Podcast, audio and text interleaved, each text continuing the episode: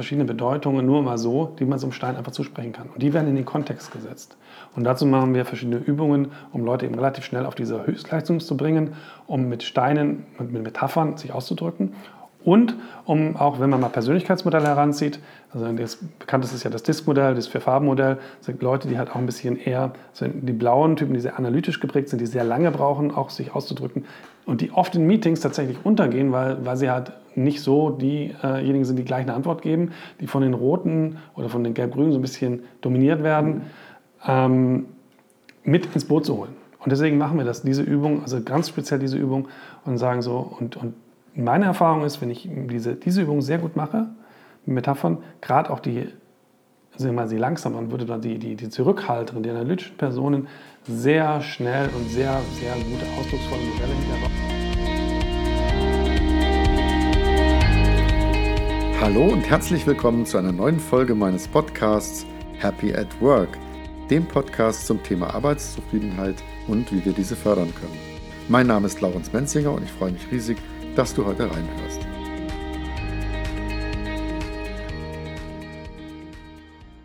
Heute begrüße ich im Happy at Work Podcast Jens Dröge. Er ist Berater für Change Management und Lego Serious Play Lead Trainer für Deutschland, Österreich und die Schweiz. Herzlich willkommen, Jens. Hallo, grüß dich. Ich freue mich ja sehr, dass wir heute die Gelegenheit haben, mal über Lego Serious Play zu sprechen. Was hat das überhaupt mit Happiness zu tun? Ich habe bei dir die Ausbildung gemacht und war wirklich sehr beeindruckt und äh, ich habe gemerkt, was es mit mir selber gemacht hat und den anderen Teilnehmern, auch in eigenen Workshops. Es begeistert Menschen, es fesselt Menschen und zuallererst interessiert natürlich dabei auch immer, wie bist du selbst persönlich zu dieser Methode gekommen? Ich bin dazu gekommen und ich bin, das ist tatsächlich neulich ein paar Mal gefragt worden, wie die Jungfrau zum Kinde so ein bisschen. Ich bin äh, in der Change Management Ausbildung, hat mich ein, ein Mit-Trainee angesprochen und sagt, du hier, wir beim Daimler, wir machen das in einem Team, das ist was für dich. Und dachte, hm, okay, ich habe gar keine Ahnung, was das überhaupt ist. Habe mir das dann angelesen, Wikipedia-Eintrag, der ist ein bisschen dünn. Und ähm, habe gedacht, okay, klingt interessant, ich möchte das machen. Und ich war damals noch im Mittelstand angestellt und habe meinen Chef angesprochen für das Change-Projekt, für das ich verantwortlich war, gesagt, ich möchte das machen, wir brauchen das. Und dann gesagt, okay, wenn Sie das brauchen, dann buchen Sie die Ausbildung. Ich habe meine erste Ausbildung da gemacht und, ähm, und seitdem bin ich so ein bisschen dazu gekommen, das zu machen und dann auch regelmäßig zu machen. Und du warst ja, habe ich gesehen, in deiner Vita auch mal ähm, in Wirtschaftsprüfungen unterwegs. Insofern, äh, da denkt man immer, die Menschen sind vielleicht extrem so sehr klar strukturiert, super analytisch. Und dann denkt man, Play, aber es heißt ja Serious Play. Vielleicht kannst du da mal drauf eingehen, weil ich glaube, das interessiert viele, die das jetzt dann hören da gibt es auch immer wieder Missverständnisse. Ist das was total Verspieltes oder hat es eben doch auch diesen analytischen Aspekt? Nee, es nutzt eigentlich das Element des Spiels, des Spielerischen, um auf wirklich eine tiefgehende Art und Weise Themen anzusprechen, die man vielleicht sonst auch nicht so ansprechen würde oder zu Erkenntnissen zu kommen, die man vielleicht so ähm, nicht so klar formulieren könnte oder würde. Ähm, zum Beispiel, wo es jetzt gerade auch sehr aktuell ist, ist das Thema im agilen Umfeld wenn man so das Wort Respekt mal nimmt und sowas auf spielerische Art darzustellen, also mit Legosteinen darzustellen, äh, zu sagen, was bedeutet das eigentlich? Und wir haben dann sechs Leute im Raum, acht Leute im Raum, die sagen, das bedeutet Respekt für mich. Und äh, wenn man einfach das Wort hört, ist das ja so ein mächtiges Wort. Wir wollen respektvoll arbeiten oder Werte, die am Unternehmen kleben. Jeder hat so jedes Unternehmenswerte. Und jeder interpretiert sie anders und irgendwie funktioniert es ja dann trotzdem nicht. Weil alle was anderes darunter äh, verstehen. Respekt kann sein, ich halte die Tür auf mhm. oder ich spreche jeden mit Sie an oder das ist schon ein Ehrbegriff. Ja, und dann mal drüber zu mit einem Legostein, der nur ein Werkzeug ist, ein reines Werkzeug, dieses, dieses Steinchen. Ähm, dass solche Sachen darzustellen, was versteht jeder Einzelne eigentlich als Respekt und dann als Gruppe. Was verstehen wir als Gruppe? Ja? Und das Spielerische ist einfach dazu da, dass es auch auflockert und, äh, und ganz andere Gehirnregionen anspricht und, und auch ähm, ja, das geht zu weit, jetzt in diese wissenschaftlichen Tiefen einzusteigen, aber es ist wissenschaftlich fundiert, diese Methode. Sie ist am ähm, IMD in Lausanne entwickelt worden äh, von Organisationsentwicklern, von Psychologen, die auch Abhandlungen darüber geschrieben haben, welche Systeme und welche Theorien und Konstruktivismus und Systemtheorie dahinter stecken. Aber das würde jetzt zu weit führen, aber diese ganzen Sachen spielerisch zu, zu strecken, was das Spiel mit dem Gehirn macht. Genau, also das kann man noch ergänzen. 1996 wurde ja im Prinzip der Grundstein gelegt von den Professoren vom Institute for Management Development Johann Roos und Bart Victor. How about some serious play? Und dann wird das Ganze ja von Lego ähm, wirklich äh, übernommen, ist mittlerweile Open Source. Und ich denke, was für viele Zuhörer jetzt natürlich interessant ist, ähm, neben dem, was wir jetzt schon mal hier auch besprochen haben, so mal reinzukommen in das Thema, wofür nutzt man diese Methode? Und ich habe hier sehr schöne Schaubilder, die ich natürlich selber in meinen Aus- äh, oder Workshops nutze, sowie auch, äh, die ich auch bei dir gelernt habe. Äh, ihr seid ja praktisch ähm, oder bist ein Vertreter von Serious Work und Methoden oder, oder Möglichkeiten, die man eben, äh, wofür man das Ganze nutzen kann. Das ist für Einzelcoaching, für Werte, Handlung, Ideenentwicklung, Teambuilding, Vision, Produktinnovation, Strategien, Szenarien.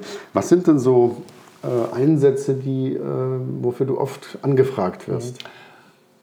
Also grundsätzlich sind die Einsatzmöglichkeiten fast grenzenlos. Das macht es auch so ein bisschen schwer zu sagen, so was ist Lego CS Play? Es ist, Lego CS Play ist einfach eine Methode, die emotionale Grenzen einreißt, das kann man sagen. Aber die Anwendungsgebiete sind vielfältig. Ich muss immer sagen, was ist die Leidenschaft, für die man macht. Ich werde tatsächlich sehr stark für Leute, von Leuten gebucht, die die Methode schon mal kennengelernt haben und sagen, wir suchen einen Moderator oder Facilitator für die Methode, ähm, der das kann, der, der die Qualität mitbringt ähm, und wir sicher sind, dass das nicht, nicht in die Bruchlandung geht. Es gibt aber Sachen, die jetzt persönlich meine persönliche Neigung, meine Leidenschaft sind und das ist das Thema Change, das ist das Thema Vision, Veränderung, Mindshift. Mhm. Also das ist so meine persönliche Leidenschaft. Ich habe auch schon im Coaching Sachen gemacht. Ich bin ja auch ausgebildeter Business Coach. Ähm, das ist so, was, was mir persönlich ähm, ähm, dann nicht unbedingt äh, meiner Neigung entspricht. Das gebe ich dann auch gerne an Kollegen ab, weil ich muss sagen, ich muss nicht alles machen, sondern ich mache das, was ich, wo ich gut bin. Und es gibt Sachen, die ich einfach nicht so gut kann und dann empfehle ich das entsprechend in meinem Netzwerk weiter an, an die ausgebildeten Facilitatoren, weil ich weiß, die machen eine gute Arbeit und das ist deren, deren Brot und Butter. Das finde ich natürlich immer eine sehr gute äh, auch Haltung und Einstellung. Äh, die teile ich im Übrigen auch. Und äh, was ich an der Stelle vielleicht nochmal ergänzen kann für die Leute, die jetzt irgendwie auch neugierig werden auf Lego Series Play, was tatsächlich spannend ist, wenn man solche Workshops erlebt, ist einfach, ähm, da ist natürlich irgendwo auch Spaß immer dabei. Trotzdem ist auch eine Menge Seriousness, weil eben für jeden solchen Workshop gibt es, da gehen wir gleich noch näher drauf ein, Drehbücher, wo man im Vorfeld relativ viel Briefing und, äh, braucht mit dem Auftraggeber, welche Fragestellung wollen wir ja lösen. Mhm. Und äh, dafür wird dann ein Drehbuch entwickelt und das wird dann auch in der Regel zügiger durchgearbeitet.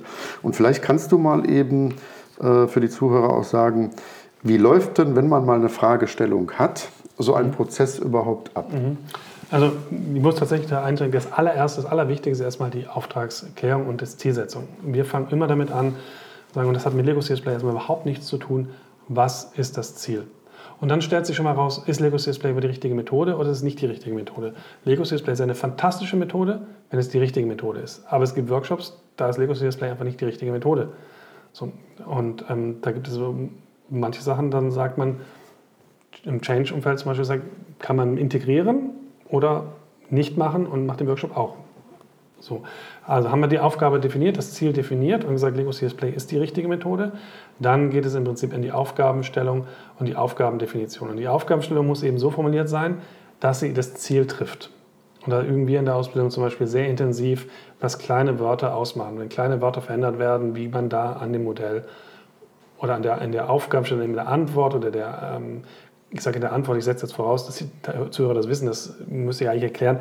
Die Antwort steckt im Modell. Also ich stelle die Aufgabe und die, und die Teilnehmer, jeder baut dann eine Antwort mit Legosteinen und teilt die dann auch und äh, hinterher reflektieren wir darüber. Und wenn man die Aufgabe halt entsprechend schlecht stellt oder unscharf stellt, kann eben was ganz anderes rauskommen, als was man eigentlich vorhatte, raus, was rauskommen sollte. Und man kann eben dann auch an der ziemlich, ziemlich knallhart vorbei schrammen am Ergebnis. Und dann steht man ein bisschen mit runtergelassenen Hosen da. So. Also insofern ist da, steckt da immer natürlich sehr viel Arbeit oder ein wesentlicher Teil der Arbeit auch in dieser gesamten Vorbereitung, Auftragsklärung. Was will... 80% Vorbereitung, ja. 20% Durchführung. Oder wer für das sein Scheitern plant, plant sein Scheitern. ja. Also tatsächlich kann ich absolut ähm, unterstreichen, das ist, sehe ich genauso und da habe ich das auch schon erlebt. Es ist tatsächlich so, ähm, da muss man etwas Hirnschmalz reinstecken wirklich und vielleicht nochmal rückfragen, was, in welche Richtung wollt ihr, was wollt ihr klären. Ich kann vielleicht mal erzählen, was passiert ist. Was, ja. was mir passiert ist, da war ich noch relativ unerfahren ähm, und das ist eine Anekdote, die ich auch in der Ausbildung erzähle. Die ähm, Workshop mit 140 Personen ähm, und es war ein ähm, großer Dienstleister des, des Bundes. Ähm, ich hatte mit der Assistenz sehr lange darüber gesprochen, in die Auftragsklärung gegangen und was wir wollen. Und wir haben gesagt, wir, machen, wir wollen vier Stunden Workshop machen, 140 Personen. Ähm, wir brauchten zwei Moderatoren, das war relativ klar, dass wir das brauchten. Was sich dann im Laufe des Gesprächs nach der Auftragsbestätigung herausgestellt hat, dass wir im Prinzip einen zweiten Raum brauchten, weil der große Bankettsaal äh, zu groß war und zu teuer. Ähm, und so haben sie gesagt, wir brauchen zwei Räume mit 70 Personen. Das heißt, die Schwierigkeit war, ähm, dass mein Co-Trainer und Co-Moderator und ich, wir mussten uns praktisch abstimmen, parallel abstimmen. Ähm, das, war, das wussten wir vor, das war jetzt eine Herausforderung. Wir mussten im WhatsApp parallel diesen Prozess laufen lassen. Was wir aber nicht wussten ist, und das haben wir vergessen in der Auftragsklärung zu fragen, wie ist das, in welchem Kontext steht diese Veranstaltung? Ähm, und diese Veranstaltung stand im Kontext einer Weihnachtsfeier. Und diese Veranstaltung war so, dass die Leute dann am nächsten Tag teilweise von der Hotelbar in den Workshopraum gekommen sind und teilweise noch Oberkante, Unterlippe voll waren, strack mhm. waren. Und dann sollten die vier Stunden an dem Thema arbeiten. Und die haben überhaupt nicht gewusst, was sie erwartet. Also, also da haben wir im Prinzip nicht so, waren wir nicht so sauber in der Kommunikation mit dem Kunden, sagt, erklärt euren Leuten, was wir hier machen. Das zweite, vier Stunden, 140 Personen ist viel zu lang. Viel, viel zu lang. Also man kann Workshops machen bis acht Stunden, aber halt in Kleingruppen solche großen Gruppen, zwei Stunden, zweieinhalb Stunden Maximum, Maximum. Dann sind die Leute aber wirklich am Ende. Man muss sich ja überlegen, die sind in diesem Prozess niemals, der, anders als in normalen Workshops, schalten die Leute nicht ab. Sie kriegen keine Gelegenheit, sich zurückzulehnen, aufs Handy zu surfen oder mal nicht konzentriert zu sein. Sie sind permanent zwei Stunden lang voll konzentriert. Du wirst das selber noch wissen von dir, so, so ein Workshop, wie schnell der, wie schnell der äh, abläuft. Ja, vier Stunden, die Leute waren am Ende, die waren von der Felge und das war dann wirklich echt schwierig. Das zweite Learning war dabei, wie ist die Technik? Wir sind da reingekommen in den Raum und da war ein WLAN in dem Raum vorhanden und äh, am Abend haben wir eine Generalprobe gemacht, die hat wunderbar funktioniert. Ähm, am nächsten Tag 140, 142 Leute sich ins WLAN eingewählt haben, dann ist, mein gesamtes, ist natürlich meine gesamte Videotechnik zusammengebrochen und ich stand dann auch so ein bisschen komisch da.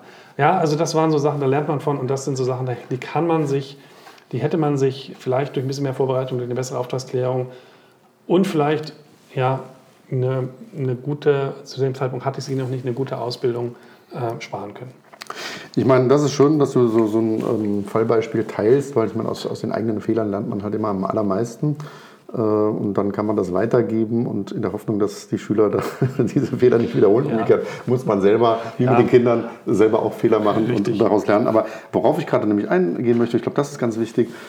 Manchmal gibt es ja auch die Missverständnisse, wir wollen hier irgendwas mit ganz viel Spaß. Und das ist es eben nicht, weil man arbeitet ja tatsächlich an bestimmten wirklich konkreten Aufgabenstellungen.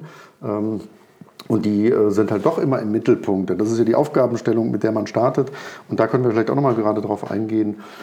Normal startet ja so ein Workshop immer auch mit dem Skills-Bild, nennen wir das, also vertraut werden mit den Steinen. Nicht jeder hat die mal in der Hand gehabt oder manche Ewigkeiten nicht mehr.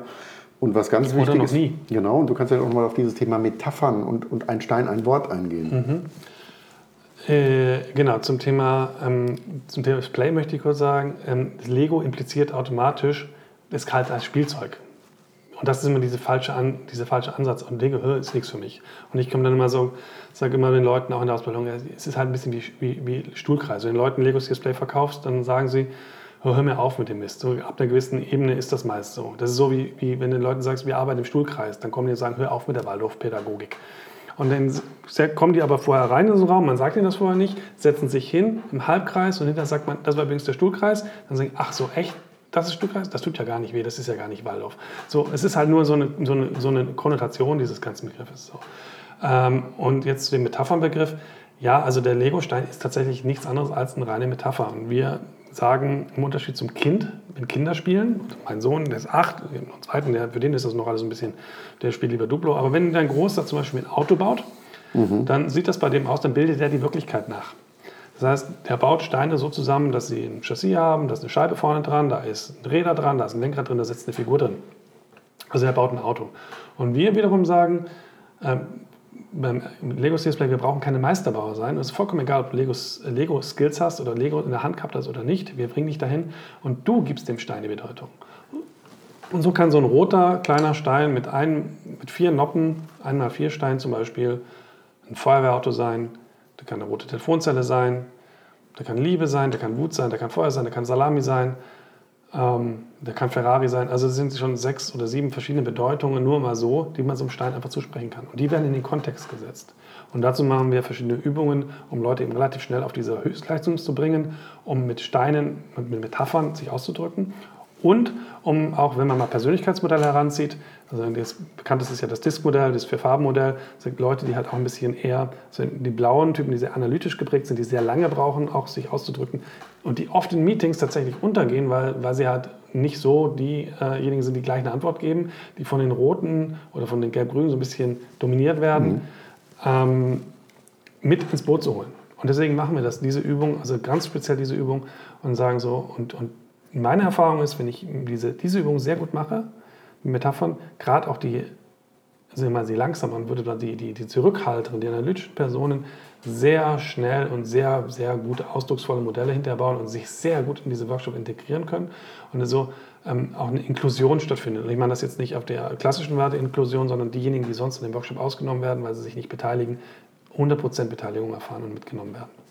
Das ist ja eine Sache, die ich persönlich auch total liebe und fantastisch finde an der Methode, nämlich, dass es hochpartizipativ ist, dass jeder wirklich teilnimmt. Und das ist ja auch die Etikette. Wir sagen, keiner lehnt sich damit Ärmeln zurück, äh, sondern die, die an dem Workshop mitmachen, die machen mit und jeder teilt seine Erfahrung, baut selber und erzählt, ähm, was er oder sie sich eben bei diesem Modell, was für Gedanken man hat und Überlegungen.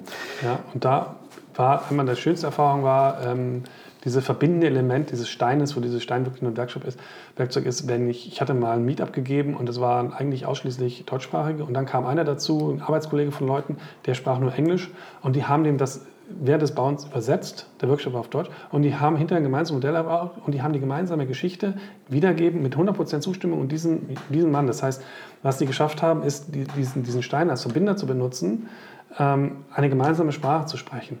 Und das Coole ist, es funktioniert über Hierarchieebenen. Du kannst da den, den Leuten, ich sage das jetzt mal salopp gesagt, ähm, Müllmänner dahinsetzen und den Leiter der, der kommunalen Abfallwirtschaft, die sprechen nicht die gleiche Sprache, also nicht muttersprachlich und die sprechen auch nicht sonst die gleiche Sprache. Und die unterhalten sich mit Hilfe dieses Steines und die werden ein gemeinsames Verständnis schaffen, weil sie, weil sie sich ausdrucken können darüber. Mhm. Und das ist das Hierarchiefreie, das Wertfreie. Und das ist halt das, was, was so Fantastisches. Ja, das finde ich eben tatsächlich auch bezaubernd, muss ich fast einmal sagen, dieses Wort. Ähm, auch wenn wir nochmal auf dieses Thema ein Stein, ein Wort kommen.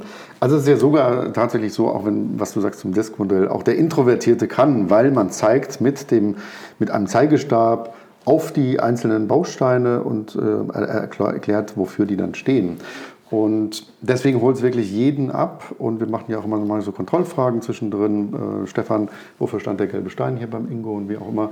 Und das macht wirklich, äh, das macht viel Freude. Und es kommen ganz viele tolle Ideen, weil wir so viel abholen von den anderen. Und das ist ja auch eine Hypothese, die Lego Series Play hat, dass wir sagen, eine Person kann ja gar nicht so viel wissen. Das heißt, wir holen eben mit den Methoden viel mehr Wissen zusammen. Und ja. das finde ich äh, gerade in der heutigen Zeit, VUCA, alles ist in massiven, schnellen Veränderungen, brauchen wir genau das. Dann vielleicht noch ein wichtiger Hinweis. Ähm, wir arbeiten ja immer viel mit Zeitdruck. Das heißt, es geht ja auf die Intuition. Vielleicht kannst du da noch mal ein bisschen mhm, genau. eingehen. Also jeder, jede Frage, die wir stellen, die ich stelle, ist, ähm, ich kann immer nur von mir sprechen, weil es gibt ganz viele Moderationen draußen. Ich kann nur von meiner Best Practice sprechen ähm, arbeite ich unter ähm, einem Time Limit, also ähm, ähm, wie nennt sich das Neudeutsch? Also Zeit, Zeitlimit. Ja, Zeitlimit, genau, danke schön. genau. Und Timeboxing, so heißt es ja. genau, Timeboxing. Und äh, sagen, weil wir wollen den, die Intuition, das Herz ansprechen und nicht den Kopf. Ähm, und daher sagen wir fast drei bis vier Minuten, in manchen Situationen auch nur zwei Minuten Zeit, etwas zu bauen. Du kannst es in, in, dieser Zeit, kannst du die Welt erklären und alles andere darüber hinaus macht es nur noch schöner oder da kommt der Kopf hinzu und nimmt wieder was weg, weil er sagt, ah, das möchte ich vielleicht doch nicht sagen oder das meine ich anders oder es wird einfach verschönert oder ver, fast schon verschlimmbessert danach. Also drei Minuten reichen vollkommen aus in der Regel, um irgendwas zu sagen und wenn es nicht reicht, kann man immer noch ein paar Sekunden oben drauf packen, aber das reicht, um sein Innerstes auszudrücken.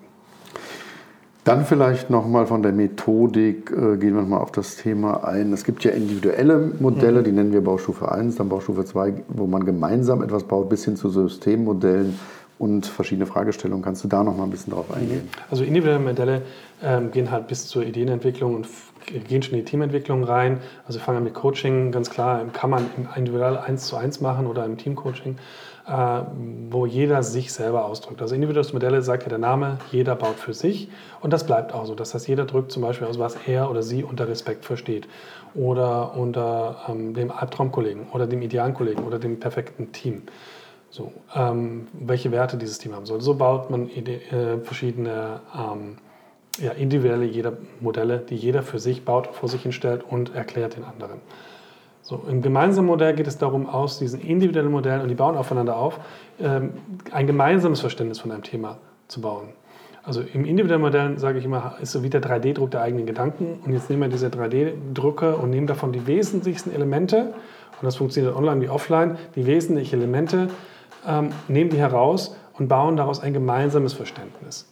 Und ein gemeinsames Verständnis heißt jetzt aber nicht unbedingt, dass das ein gemeinsames eine 100% Zustimmung zu etwas ist, weil Verständnis impliziert äh, automatisch, wir haben immer 100% Zustimmung, vor allem wir gehen hinterher raus und sind lauter Happy People. Darum geht es nicht. Es geht ein gemeinsames Verständnis, bedeutet auch, wir haben ein Verständnis davon, dass wir kein Verständnis voneinander haben. Das äh, zum Beispiel auch ein Fall, ein Softwarehersteller in Düsseldorf, der eine, der eine Geschichte bauen wollte, eine Vision, eine Strategie entwickeln wollte und die Geschäftsleitung am ersten Tag nicht zum gemeinsamen Modell gekommen ist. Das Ergebnis ist, sie haben keine gemeinsame Vision. Das heißt, da stand ein Problem, ein Elefant im Raum sozusagen. Ähm, das war das Ergebnis. Wir haben kein, ihr habt keine gemeinsame Vision. Und das wäre irgendwann denen auf die Füße gefallen. Und das ist ein wunderbares Ergebnis. Genau. Ja, so, und dann darüber hinaus angenommen, aber wir haben jetzt ein Verständnis von einer Vision und wie etwas aussehen soll in der Zukunft, baut man daraus aufgehend Systemmodelle. Und Systemmodelle sind die Darstellung äh, einer komplexen Zusammenhänge. Was wirkt auf uns auf? Ein als Unternehmen zum Beispiel welche Einflussfaktoren wirken auf uns und wie hängen diese Einflussfaktoren zusammen. Zum Beispiel könnte es sein, wir haben, wir haben ein Bild von der Zukunft, wie wir uns als Strategie, die wir uns als Strategie erleben, äh, äh, vorstellen und der Kapitalmarkt bricht ein um 15 Prozent. Und wie hängt der Kapitalmarkt mit unserer Strategie zusammen? Wie hängt das mit allen anderen Einflussfaktoren, die auf uns einwirken, zusammen? So, Einflussfaktor kann zum Beispiel auch sein, wir nennen das auch Agent, der, der Geschäftsführung, die Geschäftsführung. Und Einflussfaktoren können auch Ziele der Geschäftsführung sein. Und jetzt zum Beispiel ähm, bricht der Kapitalmarkt ein und über irgendeine Art und Weise sind die Sachen verbunden miteinander. Und diese Konnektoren nennen wir die, haben auch eine gewisse Sprache, das ist eine eigene Sprache. Sie sind soft, die brechen, die sind flexibel, sind verbunden. Und jetzt stellt sich heraus in diesem, in diesem Szenario, das wir spielen, der Kapital bricht ein und als Folge davon äh, muss die Geschäftsführung gehen. Also die Geschäftsführung verändert sich. Die Verbindung zwischen Kapitalmarkt und Geschäftsführung reißt. Das heißt, wir haben hier irgendeinen Einflussfaktor, die Geschäftsführung und die Vision reißen auch. So, irgendwas passiert. Und automatisch sind zum Beispiel die Ziele verbunden mit der Vision, mit der Strategie und der Geschäftsführung. Und was bedeutet das? Äh, mit, der wechselnden Geschäftsführung werden sich wahrscheinlich unsere Unternehmensziele ändern. Und daraus können wir dann schlussfolgern, wie wahrscheinlich ist denn das, dass der Kapitalmarkt einbricht? Wenn das passiert, welche Gegenmaßnahmen müssen wir einleiten? Und äh, sind wir darauf vorbereitet und wie hoch ist überhaupt die Eintrittswahrscheinlichkeit? Und wenn wir es eintritt, äh, sind die Maßnahmen, die wir einleiten werden, überhaupt die richtigen? Also dann sind wir absolut in total strategischen Prozessen und dann verlassen wir die Workshop-Ebene, sondern sind wir in der Consulting-Leistung. Und deshalb machen wir Sachen äh, mit diesen Systemmodellen in zwei bis drei Tagen, die große Unternehmensberatung in der Woche machen und solche Sachen in der wirklich aber auch in der Geschäftsleitungsebene stattfinden sollten. So zwei Tage Offsite ähm, und dort wirklich Unternehmen durchsimulieren. Wir mhm. kennen einen Fall, von einem Provider, der äh, Internet Service Provider, der das genauso macht, der lebt, das lebt das noch. Die haben das gebaut, die haben das transportiert und die, die simulieren nach wie vor ihre Strategie damit. Ja. Also das ist natürlich, wie du gerade sagst, äh, nochmal auch eine etwas höhere Kunst, ähm, auch nicht ganz so verbreitet, aber es ist ein sehr schönes ähm, System, also diese Systemmodelle im Aufbaustufe 3. Dafür braucht es aber auch sehr viel Expertise. Mhm. Äh, letztlich so die, die Mehrheit der, der Serious Play Trainer, die arbeitet mehr mit Baustufe 1 und 2 und dann eben Leute wie du, die da auch sehr viel Erfahrung haben, mhm. sind ja auch unterwegs mit sowas und ähm, eben auch beratend. Ich würde sogar jetzt ein bisschen despektierlich sagen, da sind sehr viele, die das alle gelernt haben, die es anwenden, aber die nicht wissen, wie es geht. Ähm, wir haben das bewusst bei uns in der Ausbildung rausgenommen, weil wir sagen, das ist wirklich für Leute, die es anwenden wollen. 95, 96 Prozent aller Workshops finden in Baustufe 2 gemeinsame Modelle statt. Und alles andere ist wirklich zwei Tage Workshop und die, die es machen wollen, die sollen es bitte machen. Die können das auch nochmal separat machen. Mhm. Aber wir sehen, und da braucht man einfach eine Verbindlichkeit auch in den Themen und eine, eine, eine Leidenschaft in den Themen. Und das macht keinen Sinn, so als ein generisches Thema wir sind, wir sind acht Leute und wir sind ein Team und wir sind ja gar kein Team. Wir kommen zu einer Ausbildung zusammen ja. und arbeiten eine Strategie für, für zwar fünf Jahre. Das macht keinen Sinn, sowas. Das ist einfach ein generisches Thema.